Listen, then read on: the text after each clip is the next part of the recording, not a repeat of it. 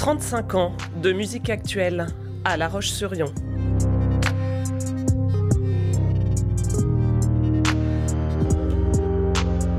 Raconte-moi ton fusion.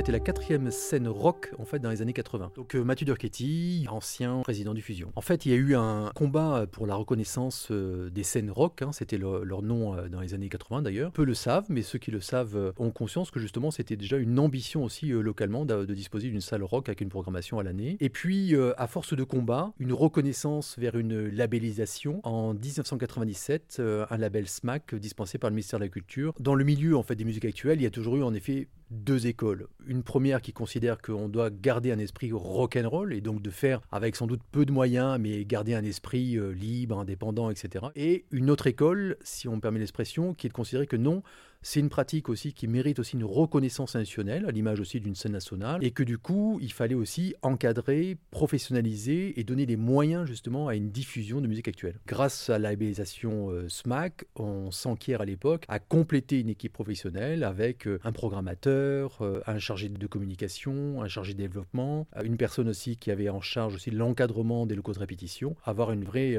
institution liée aux musiques actuelles et amplifiées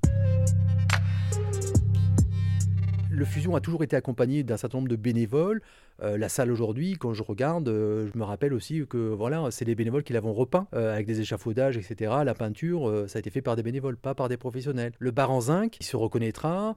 Jean-Marc Deslandes qui a posé le zinc sur le bar. Voilà, il y a plein de choses qui ont été faites bénévolement. Et pour moi, c'est vraiment une, chance de garder en fait, voilà, encore pour quelques temps, puisque j'ai cru comprendre qu'il y avait un nouveau projet. Donc ça, c'est vraiment quelque chose à conserver. Et puis, ce que je garde en mémoire et je trouve qui, qualifie un petit peu l'atmosphère à la fois du lieu et puis du territoire euh, c'était le jeu de mots Rock sur Yon, euh, avec jeu de mots par rapport à La Roche sur Yon. Rock sur Yon, c'était un festival qui a été euh, produit et accompagné par l'association Fusion au début des années 90. Je trouve que le nom colle toujours au territoire. Rock sur Yon.